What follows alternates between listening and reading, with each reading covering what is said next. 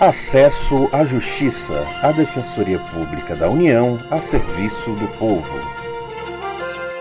Olá, quem fala é Maria Carolina Andrade. Nesta edição, vamos esclarecer algumas questões sobre os quilombolas no Brasil. Quem são e como a DPU, Defensoria Pública da União, tem trabalhado para garantir os direitos dessa população. Olá, eu sou Ademar Lourenço e um desses pontos é a definição do termo quilombola. E também vamos falar sobre os problemas que enfrentam em relação à proteção dos direitos. A comunidade quilombola de Barro Vermelho, por exemplo, que fica em Chapadinha, no Maranhão, conseguiu conseguiu instalação elétrica. Foi preciso entrar na justiça para que os moradores tivessem acesso à eletricidade. É papel da DPU trabalhar pelos direitos das comunidades tradicionais. Para isso, a Defensoria criou um grupo de trabalho com o objetivo de organizar a atuação no atendimento a essa parcela da população. O grupo possui representantes de todas as regiões do país. O papel é planejar as ações e dar visibilidade ao trabalho da DPU. Sobre esse assunto, conversamos com o defensor defensor público federal Yuri Costa. Ele atua no Maranhão e faz parte do grupo.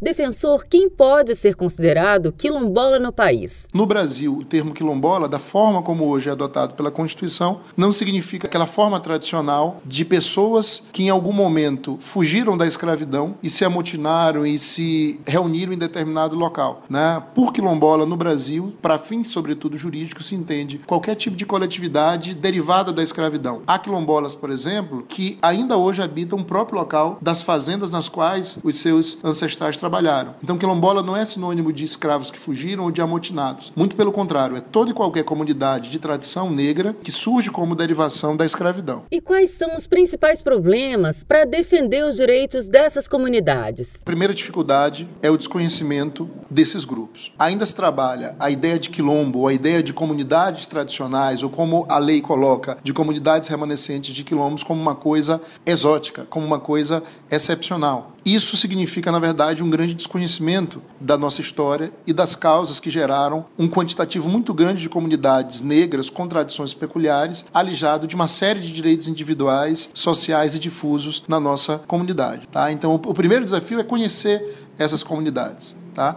Esse é um passo para a solução. Defensor, recentemente foi criado na DPU o Grupo de Trabalho Quilombola. Como é hoje a atuação da Defensoria e quais são as mudanças que esse grupo vai trazer? Assistindo comunidades quilombolas quanto à certificação, ou seja, quanto ao auto-reconhecimento e à sua formalização, contribuindo e ajudando em conflitos possessórios que tramitem junto ao Poder Judiciário Federal, é, contribuindo também administrativamente, judicialmente, para a regularização fundiária dessas comunidades e também para que elas possam ter acesso a uma série de políticas públicas com relação às quais, infelizmente, elas ainda se encontram alijadas. Programas, por exemplo, voltados à saúde, ao saneamento básico, à eletrificação rural. Essa é a forma como a Defensoria vem tentando contribuir. Num primeiro momento e até hoje, tomando conhecimento da causa, penso eu, com a criação do grupo de trabalho Quilombola, tá? a partir de agora, de forma mais planejada e sistemática. E qual vai ser o direcionamento do trabalho do grupo? O primeiro é que de orientação a defensores públicos que atuem nas causas quilombolas que precisem minimamente de um suporte legislativo, ter acesso a decisões ou realmente que queira ter um pouco mais de contato com outras práticas já desenvolvidas no que se refere aos quilombolas.